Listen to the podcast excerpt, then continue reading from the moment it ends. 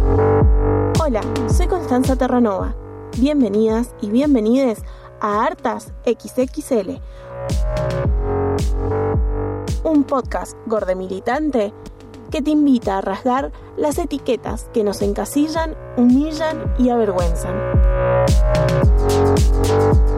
Hartas XXL es un espacio seguro para todas las cuerpas que no se ajustan a la etiqueta hegemónica. En este podcast escucharemos las voces de esas personas que se han propuesto cambiar la realidad que les gordes enfrentamos día a día desde una mirada feminista e inclusiva. Una producción de Muy Millennial Coti para creadoras Camp con la colaboración de la Trenza Revista.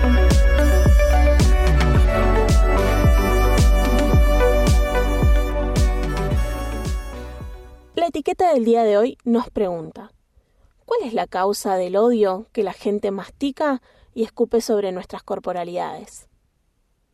Hola, bienvenidas y bienvenidas a Hartas XXL. ¿Cómo están? En este primer episodio vamos a hablar de la famosa gordofobia o como elegimos llamarle en hartas, gordo odio. Porque nos pusimos a investigar y resulta que asociar este rechazo que casi todo el mundo siente hacia las personas gordas a una fobia es un error conceptual. Según el diccionario, un saludito para les fan de la RAE, una fobia es un trastorno de ansiedad que se caracteriza por un miedo intenso, desproporcionado e irracional ante objetos o situaciones concretas. Con esta definición entendemos que las fobias son entonces miedos incontrolables. Hay una segunda definición que llama fobias al odio o antipatía intenso por alguien o algo.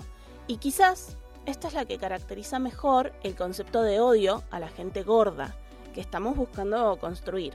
Porque cuando hablamos de lo que vivimos, de las situaciones de discriminación que afrontamos por nuestro peso y aspecto, no hablamos de gente que nos tiene miedo y sale corriendo cuando un egorde entra a una habitación, sino que hablamos de gente que desprecia, insulta, aparta, discrimina, humilla y hasta daña a la gorda o gorda en la sala.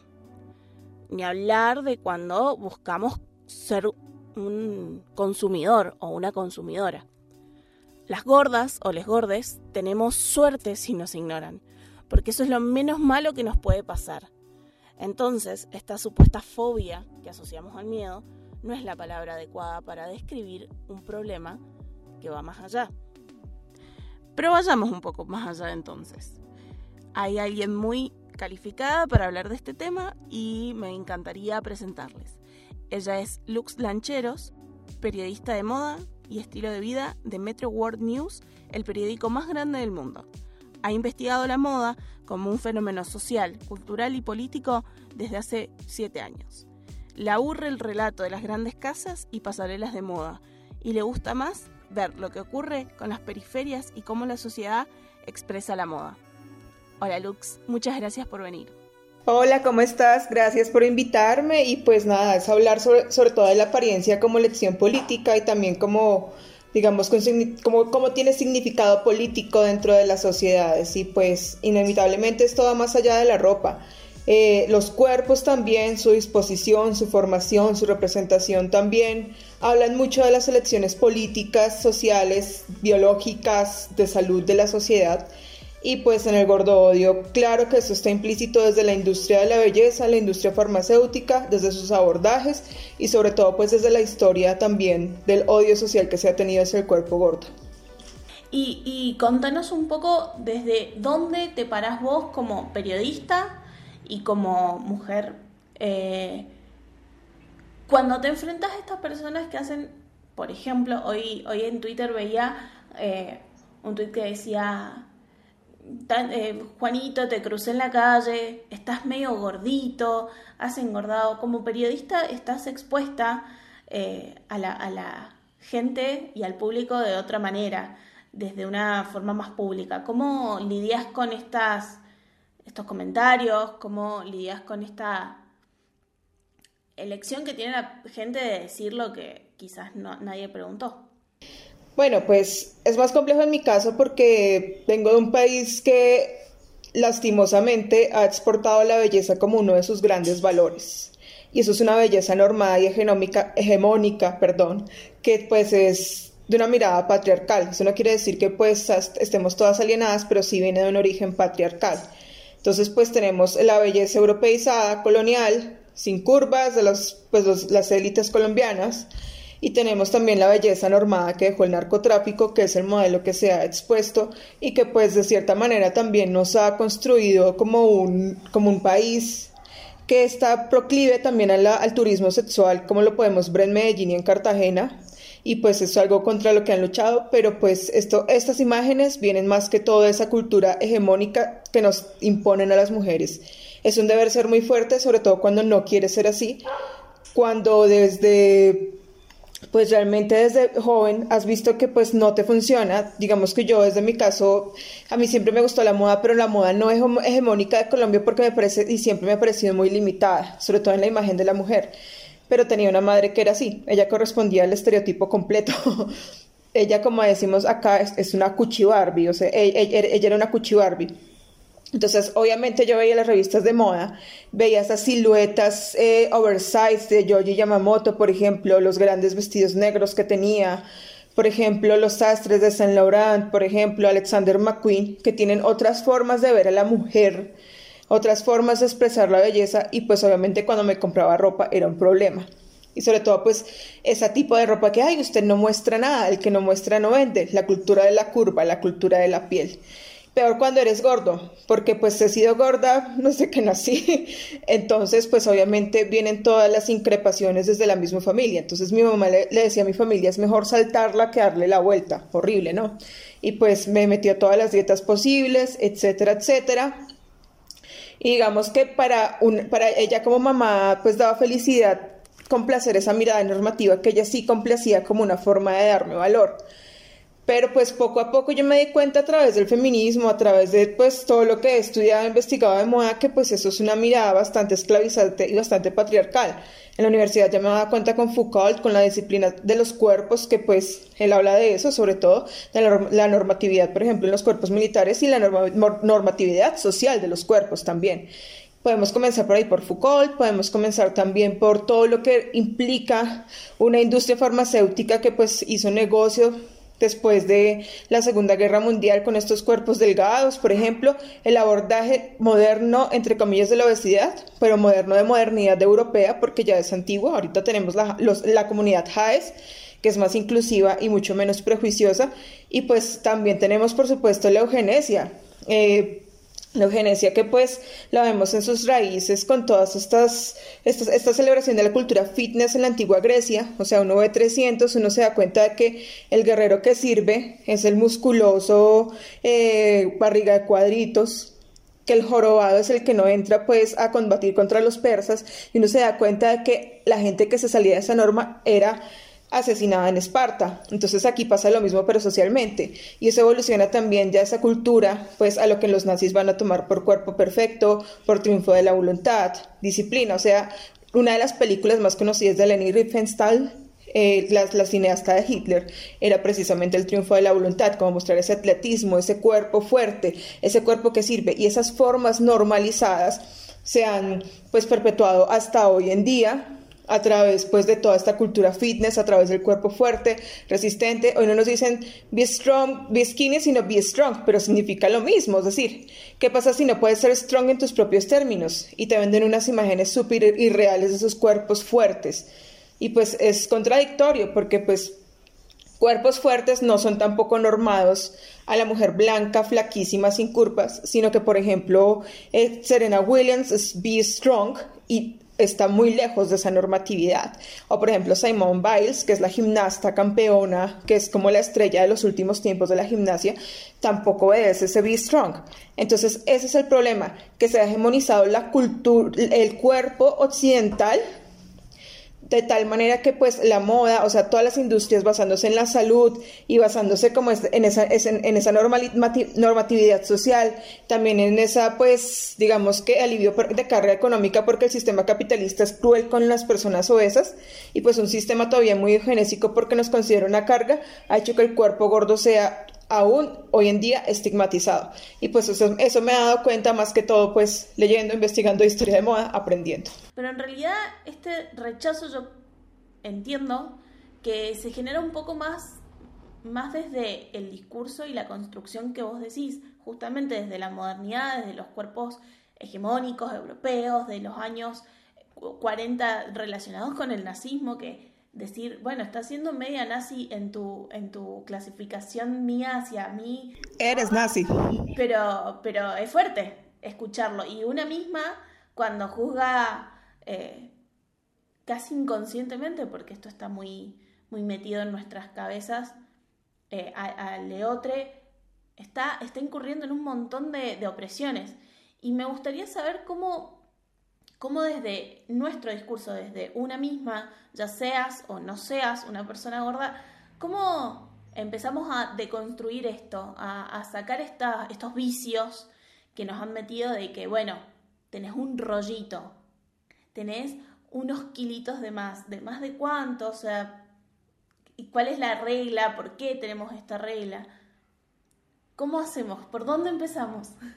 Pues, como decía, una un personaje de la moda que yo admiro mucho. Eh, ella nunca, pues ella fue una señora de sociedad, obviamente normativa, pero en su estilo nunca fue normativa.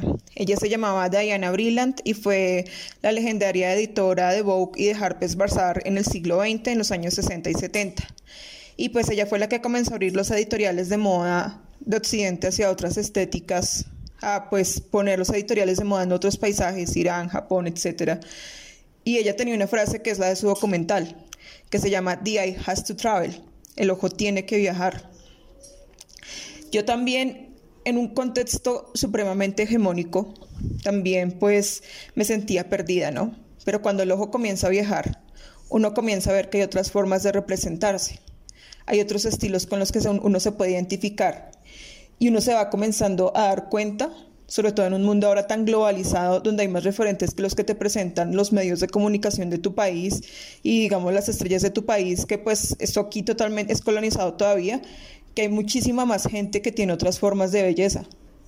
Eh, por ejemplo, pues los referentes más cercanos y más conocidos son los modelos plus size, Ashley Graham, las blogueras como Gaby Fresh, o sea, cuando yo las conocí a ellas, por ejemplo, hace 10 años ya, vi que había otra manera de ser y de verse y es muy importante ver la representación, así no la encuentres ahora en tu propio país, en tu propia región, está bien, que ya está comenzando a verse, pero pues es importante ver que alguien como tú está pues desafiando los, los contextos de bello. Eso no existía en mi época.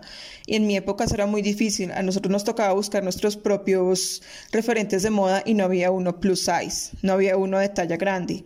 Pero pues lo que yo hice pues fue no buscar esos, referentes de moda plus size. Yo los busqué en otras estéticas porque yo no quería ser la típica, eh, el típico, la típica Barbie colombiana. A mí, me aburrí, a mí me aburren mucho las Barbies, de hecho. Entonces yo los buscaba, por ejemplo, en figuras de la moda. Diana Reland, los buscaba en Iris Apfel, en Isabella Blau. O sea, gente que llevaba el estilo y la belleza a otro nivel. Obviamente esto yo lo hacía desde un internet que todavía no tenía Pinterest, no teníamos Instagram. Ahora las personas que de 20 o más chiquitas ya pueden tener acceso a todo eso, pero la idea es buscar y buscar más allá. Hay muchísimos referentes, ok, Rosalía, bueno, todos los que están de moda actualmente, pero hay referentes del pasado que ya fueron pioneros en eso, o sea, y tenemos referentes desde muchísimo antes, la condesa Luisa Casati, que fue la primera Lady Gaga, por ejemplo. Ella es otra forma de belleza. Y uno buscando y buscando se mete y hay muchísimos más referentes. Yo creo que ver que hay otras formas de expresar lo que es bello te dicen como que, oye, hay un mundo afuera que quiero experimentar. Yo les aconsejo mucho también, por ejemplo, cuando quieren ver más formas estéticas, eh, no sé, irse como a las páginas de Street Style de las semanas de moda cuando no había pandemia, claro está, de Corea, por ejemplo, de Tokio, por ejemplo, o te vas al blog de Street Fashion de Tokio y te das cuenta de que ellos interpretan el estilo de otra manera. Y ahí comienzas a despojarte de prejuicios Busca marcas, busca revistas que no estén dando bellezas normadas. Qué linda Zendaya, qué linda Gigi Hadid, qué linda Kendall Jenner, pero es que ellas no son las únicas lindas. Y algunas poquitas marcas ya lo están haciendo. O sea, Calvin Klein, por ejemplo, sacó una modelo trans y afroamericana en su campaña, que pues eso fue aquí, Latinoamérica, obviamente súper polémico, allá no la marca de Rihanna de lencería también ha tenido muchas, o sea, en su Instagram tú ves a mujeres como nosotras. Avery también las tiene. Por ejemplo, uno ve a Tess Holiday, yo la entrevisté hace cinco años, y también es otra forma de verse. Busca gente siempre distinta y vas revaluando tus conceptos de belleza. La, última y uno nunca deja de aprender y descubrir. las últimas personas que yo descubrí, por ejemplo, se llaman Matiers Fecals y son un grupo de artistas, maquilladores, diseñadores y DJs de Canadá y ellos se visten como aliens con formas animales. Para ellos la moda es prótesis y cambiar de cuerpo completamente. Y ahí te cambia toda la noción de cuerpo. Es buscar, buscar y buscar y meterse y meterse y meterse. Sabes que eh, está muy interesante esto que decís porque históricamente la belleza se, asocia más allá de cuál sea la cultura a la simetría. Entonces los griegos tenían este, esta, estas como reglas de las líneas, a ver qué tan parecida era tu parte izquierda a la derecha. Y algo que pasa con, con que he observado, ya que estamos hablando de modelos plus size, es que las modelos plus size, de hecho, más allá que estén eh, saliendo de esta norma de peso, eh, quizás no, salen al 100% de esta norma de simetría y de belleza griega o tradicional. Entonces surgen algunas excepciones como estas modelos que, no tienen vitiligo o tienen ojos de diferentes tamaños o colores o, o amputaciones que decimos, bueno, pará, hay gente que está pensando en variar un poco qué es lo que me llega. Y, y también esta frase que decís de busquen referentes y esta tan popularizada de si no te hace bien verla en tu Instagram, elimínala. ¿Lo eliminamos o, convivimos? ¿O cómo hacemos para convivir sin que nos, nos, nos dé línea de tener que ser como Zendaya? Eh, yo creo que enfrentar las microagresiones que todavía no, hay en nuestra cultura es difícil para todos, desde la adolescente que su mamá le dice, ¡Ah, estás terriblemente gorda, ¿cómo es que te vas a comer eso? La abuela que se mete en tu vida, mejor dicho, o sea, como si todos fueran dueños de tu cuerpo hasta en la actualidad. Porque pues está muy metido en nuestra cultura de que nuestros cuerpos de mujeres no son nuestros que nuestra decisión con ellos todavía no es nuestra. Pero no también lo ven en todas las culturas. Eh, tú, por ejemplo, ves a, la estrella de Modern Family, a la casa de la hermana mayor, siendo atacada por su cuerpo. Ves a cualquier famosa de cualquier país siendo atacada porque tienen muchos huesos o los pies chuecos. Y es porque ni, siquiera ellas que han alcanzado algún reconocimiento propio tienen su cuerpo como suyo. Es como si nuestro cuerpo perteneciera al espacio público, cuando desde hace años hemos luchado para que nuestro cuerpo sea nuestro. Y eso es lo que hay que hacerle recalcar a la gente, y sobre todo en una región donde las formas predominan más, pues no creo que tanto en Argentina, pero en Colombia sí, parecemos la, Real Academia de la Lengua en apariencia, y decirles, oye, un momento, esta es mi decisión, esta es mi apariencia, o sea, a mí me lo dicen a cada rato por cómo me he visto, ay, usted se viste como un payaso, ay, esos tenis, ay, no sé qué. Entonces yo les digo, ve, yo me los estoy poniendo, no tú. Ah, yo tengo estilo, no tú, de malas. Y yo soy así, yo soy cáustica, yo soy grosera, que digan lo que quieran, pero yo me defiendo. Y a uno le toca crecer a la defensiva, claro está. En algunos casos, pues esas, no, no todo el mundo tiene mi personalidad, claro pero pues yo diría que comiencen a decir, oye, es mi decisión, yo me lo pongo, yo soy así, ¿y qué pasa? No pasa nada. Yo creo que es todavía como una perpetuación de la cultura de que hay que complacer la mirada masculina y ajena, porque si no, no vas a triunfar en la vida. Pero entonces tú ves a las famosas divinas como tablas y les ponen los cachos y los maridos son terribles y entonces tienen una familia farsante y entonces tienen problemas. Entonces eso prueba que no es cierto. O sea, más allá de la apariencia, eso no es cierto, porque incluso ellas también, desde su parte de privilegio, sufren esas mismas cosas. Y eso que pues, representan lo que todas deberíamos ser, pero al fin y al cabo no representan tanto ese éxito que nos ha, nos ha impuesto la sociedad en todo el mundo. quizás hay dos cosas que me gustaría que, que, nos sigas contando. Primero, esto de, de, cómo se va metiendo el feminismo dentro de esta opresión que es la, el odio hacia los cuerpos gordos, eh, porque estás diciendo, es mi cuerpo, y es una bandera del feminismo, es mi cuerpo, es mi decisión, me visto como quiero, hago lo que mi cuerpo decide. Y la otra parte es que vos hablas de los cuerpos colombianos y acá sí hay una creencia muy generalizada, por ejemplo en Argentina, de que somos calco de los europeos cuando no es así. Tenemos raíces indígenas, tenemos raíces afrodescendientes, tenemos un montón de mezcla de, etnias, razas, incluso religiones, que han hecho creer que nuestros cuerpos son como muy parecidos a los europeos, pero lo puedo decir nada más lejos, no somos como los europeos y ese es un problema, porque nosotros tenemos las construcciones y eh, quizás el colectivo imaginario es como, no, sí, nosotros nos parecemos un montón, pero realmente quizás nos parecemos mucho más a la cadera colombiana, a la pierna eh, maciza de una, de una mujer mulata, más que a una pierna de una europea que no es un cuerpo parecido al nuestro, o no en, en demasía. Sí, por supuesto, hay chicas de 1,80 y 60 kilos, pero no son las argentinas. Y, y está como este maquillaje que se hace sobre los países ¿Cómo, empezamos a rasgar, digamos, este, esta primera parte de la etiqueta y llegamos un poco más profundo, a, ver más variedad? Más allá de nosotras como consumidoras, nosotras como personas no hegemónicas. Pues yo creo que ya se estaba haciendo y precisamente desde el feminismo ya han existido como varias manifestaciones contra esos estereotipos que claramente son colonialistas. Eh, bueno, voy a mencionar algunos. Por ejemplo, eh, la serie de fotografías de Manuela Nao, que se llama Bodies, creo que se llama.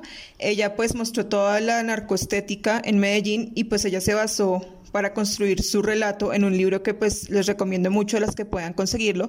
Se llama The Beauty Myth, es el, mito de la belleza de Naomi Wolf. Y ella habla precisamente de cómo pues la belleza está hecha para que nosotras solamente pensemos en ser bellas en el sentido normativo, pues, y no está mal, pero pues sí hay que revisar qué papel político estamos haciendo con eso. Y pues que nos olvidemos, decía ella, del papel político que, que podemos tener y de nuestro propio poder porque entonces estábamos dispuestos a construirnos desde afuera para complacer una mirada, pero no pues es para, para entablar como una posición política más allá de eso. Ella basó, digamos, ese relato así. Tenemos un video en Brasil que no me acuerdo cómo se llama, que también destruía pues todo el mito de la garota y de que todas eran Giselle Bunchen y que todas eran súper espectaculares y lo decían, somos mujeres normales, o sea, que están pretendiendo que nosotros seamos un estereotipo.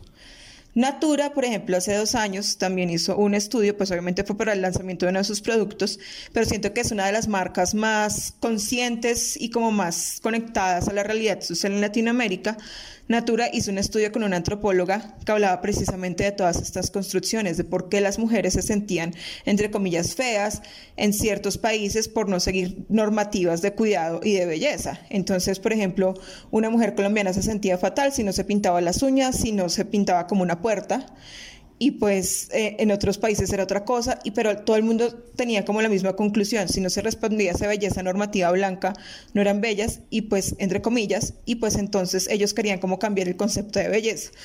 No les estoy haciendo cuña gratis, no me están pagando, quiero aclarar eso, o sea, nada de eso.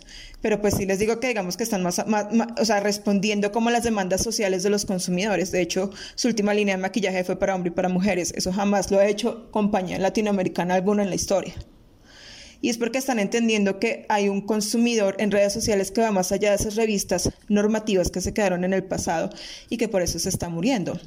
Si tú ves en Latinoamérica los medios tradicionales están cerrando o están como que nadie les cree, a pesar de que pongan indígenas en portada, Yalitza Aparicio en portada, porque adentro sigue siendo la publicidad para la mujer privilegiada, blanca, heteronormada, que ya nadie quiere ser. Las voces que son más escuchadas están en redes sociales. O sea, uno ve, por ejemplo, en moda a Gerard Cortés hablando de belleza trans, eh, hablando de ajeísmo, por ejemplo. Cuando muy pocos medios tocábamos esos temas en Latinoamérica y la gente lo escucha a él. Uno ve a gente trans ya en los medios diciendo yo tengo este postulado de moda, yo soy así y así, y pues va más allá de lo tradicional. Y eso no lo han entendido los estamentos del Pope Cuché, no lo han entendido como los grandes portales, las grandes casas de moda, entre eh, casas de moda editorial entre comillas. Eh, siento que lo han hecho más por los lados de Estados Unidos y de Europa porque les ha tocado y en Black Lives Matter, eh, pues a muchos los echaron al calzo porque su postura era hipócrita, pero otros sí respondieron como debería ser, como Tim Vogue. Pero aquí en Latinoamérica esa revolución no llegó y todavía no llegará hasta que realmente se vean ya en las últimas, estamos en las penúltimas. Entonces siento que es más que todo desde las voces en redes sociales y desde mirar otros referentes y después hacerse escuchar. O sea, hay muchos grupos ahora, Stop Gordofobia, por ejemplo, es un grupo hispanoamericano muy chévere que muestra como todos esos casos de gordofobia normalizada en la medicina, por ejemplo, los testimonios, las agresiones que les dan a las mujeres, por ejemplo, y pues hablan de lo que es gordofobia, tienen manifiestos, etcétera, y así muchos colectivos feministas también alrededor de Latinoamérica, en toda la región que están trabajando con esos cuerpos. Todavía vamos a ver muchísima resistencia, claro, hemos estado 200 años supremamente colonizados, supremamente construidos y no es fácil para nadie dejar la hegemonía, sobre todo la de los hombres que están furiosos con las mujeres aquí, por ser feministas. De todas maneras, ese cambio se va a dar. Puede que no sea en nuestra generación, ni en la de nuestros sobrinos o hijos, o en la de nuestros nietos, pero el cambio se va a dar. Una, una cosa que, que, estamos como repitiendo, yo creo que es inevitable, es las redes sociales. Y mm, sabemos que Instagram y TikTok, que son como las redes que más consumen las personas más jóvenes, son gordodiantes porque censuran y banean a las personas gordas. Eh, recién vi una casa de, de, ropa interior que subió el mismo modelo en dos modelos eh, de diferentes tamaños y censuraron la foto de la modelo gorda y a la chica flaca la dejaron posteada. Entonces, teniendo en cuenta que, que aunque nosotras sigamos eh, la red social va a seguir privilegiando al hegemónico y que encima de todo eso nos encontramos con los hermosos trolls y, los odiantes trolls que nos dicen que hacemos apología a la gordura, a la enfermedad, lo cual es un mito que vamos a deconstruir más adelante en uno de los episodios. Eh, ¿Qué les respondemos? ¿Les respondemos? ¿Nos ponemos violentas, verborrágicas o los ignoramos? ¿Cuál es tu estrategia en redes sociales para lidiar con los haters? Pues mira, yo tengo a un role model que puede que mucha gente de tu generación no conozca, pero ella es una leyenda. Ella es la actriz mexicana María Félix. Esa señora tenía una actitud impresionante. Y tú puedes buscar las frases. Y entre más busques las frases te das cuenta de que entre más le decían a ella cosas, ella más las hacía. Entonces, cada vez que atacan a una mujer por maquillarse, como ha pasado en Twitter a una de mis conocidas, yo le digo, deja la foto, mamita, que les arda, que digan, ignóralos. Simplemente eso, ah, yo sí lo respondo porque pues yo soy muy buena, como dicen en México, para mandar a la chingada. Pero pues hay gente que no es así y pues está bien, no lo hagan. Pero deja la foto, sigue haciendo lo que haces. Los comentarios vienen y van. Lo que importa es lo que tú pienses de ti misma. ¿Acaso la opinión de alguna persona que no conoces, que no te mantiene, que no es de tu familia, que no te da de comer, va a determinar toda tu vida? No. Como decía en Persepolis la abuela de Marjan Satrapi, en la vida te vas a encontrar con muchísimos idiotas. La idea es saber cómo enfrentarlos y cómo salir adelante a, pesar de ellos. Y lo que más le duele a esa gente es que uno siga adelante y siga con uno mismo. No tiene que creérsela para seguir adelante. No les demos cuerda, no les demos voz. Yo sí, a mí me encantan los comebacks. Yo soy Joan, yo soy de la tradición de Joan Rivers. O sea, mi referencia es pura señora vieja, pero a mí me encantan. Pero tú deja, tú deja tu fotografía. Tú muestra quién eres. La gente no tiene por qué venir a atacarte. Ay, pero es que si las postea la gente tiene derecho a criticar, pues yo puedo mandarte la chingada. Y mandándote, mandándote la chingada es ignorándote o respondiéndote o bloqueándote. No significas nada si vienes aquí con tu hate. Ya suficiente odio, suficientemente duro está el mundo. Estamos en ensayo de juicio final, para variar. como para que tú vengas a atacar desconocidas por su apariencia. Yo les diría, dejen la foto y de malas, sigan subiendo fotos, de malas, que sigan ahí. Tú sigues subiendo la foto, regia, perfecta, sigues mostrándote cómo eres, ellos allá en su mundito, porque no tienen nada más, pero tú demuestras que tú ganas si no les das la voz ni les das la importancia. Así de sencillo. Es como la estrategia más eh, sabia. Y, con esto que decías, y ya para cerrar un poco todo, todo lo que es moda, que es tu, tu fuerte, pero sé que en Colombia y en, en algunos países de Latinoamérica el tema de, de la salud relacionada con el peso eh, en cuarentena ha sido un, un problema, eh, si no me equivoco fue en Colombia, donde dijeron los gordos no salen porque corren más riesgo de contraer coronavirus sin ningún tipo de estudio que lo respalde, porque realmente los estudios hablan de otras eh, situaciones que te pueden llegar a predisponer a contagiarte. Y, esto ya es una, una cuestión punitivista y del Estado, mucho más preocupante que un hater en Twitter o en Instagram. Sí, eso es eugenesia. Es que básicamente es eugenesia. O sea, cuando salió eso, que Claudia López normalizó toda la gordofobia, y pues fue lo más chistoso, abren los gimnasios pero los gordos no pueden ir, de eso pues hasta yo me reí, porque claramente era mostraba lo absurdo de esa medida. Uno se da cuenta de que el abordaje de la obesidad, sobre todo en el sistema de salud latinoamericano y colombiano, está muy lejos, es que ningún abordaje de nada básicamente.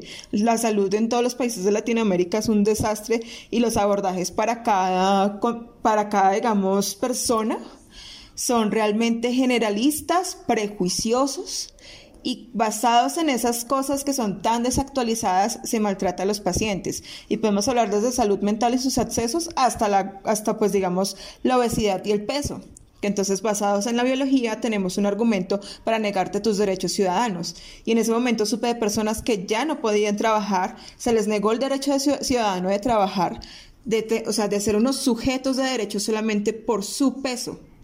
Y pues todavía vemos, y, vi en Instagram en discusiones ah, y médicos diciendo esto es que son una carga para el sistema de salud. Entonces yo dije, ¿qué hacemos? Matarlos. Los llevamos a un campo de concentración, así como hacían los nazis, porque es a lo único que están. O sea, si tú ves Gataca, ves alguna de estas películas que son pura eugenesia, es lo mismo que hacían los nazis. ¿Qué pasa? Que el que no era apto, el que era una carga, entre comillas, basada en la biología y en la ciencia, que también tiene determinantes sociales, como pues se puede ver con la frenología y todas estas prácticas tan desestimadas, pues es que hay unos determinantes que según la ciencia son verdaderos y estos se aplican para políticas públicas y en eso va la raza, lo que hicieron todos los gobernantes en Latinoamérica con los indígenas, con las etnias, para borrarlas, para menospreciarlas, para excluirlas, hasta la talla. Y con la talla todavía un abordaje bastante desactualizado y pues bastante prejuicioso y bastante nazi. Y eso se, se reflejó bastante en las políticas públicas. Entonces sí, es eugenésico, es nazi, solo falta que nos digan los vamos a mandar a un campo de concentración porque son una carga y no nos sirven y son una carga para el Estado. O sea, están a nada de eso. Y esos son estados punitivistas, fascistas y es fascismo, es puro fascismo. Y lamento decirlo así, pero es verdad. Bueno, Lux, eh, ha sido muchísimo más que clara. Eh, nos has dejado con un montón de referencias y un montón de reflexiones para hacer durante la semana, eh, revisar nuestros, nuestros discursos, nuestras formas, nuestras costumbres. Eh, me parece que ha sido riquísimo poder compartir este momento con vos. Te agradezco un montón por ser la primera entrevistada de Artas XXL ha sido muy esclarecedor y te agradezco un montón por, compartir tu experiencia y, todas estas referencias que nos van a dejar pensando un buen rato. No, con mucho gusto. Esta fue Lux Lancheros. Nosotras nos despedimos, pero las y les invitamos a seguirnos en nuestro Instagram, arroba hartasxxl, donde podrán encontrar más información sobre el gordo odio, sobre la militancia de Lux y los anuncios de lo que se viene en los próximos episodios. No se olviden que estamos en todas las plataformas de podcast como Spotify, Anchor, Apple Podcast y otras para que nos escuchen y recomienden a sus verdes queridos.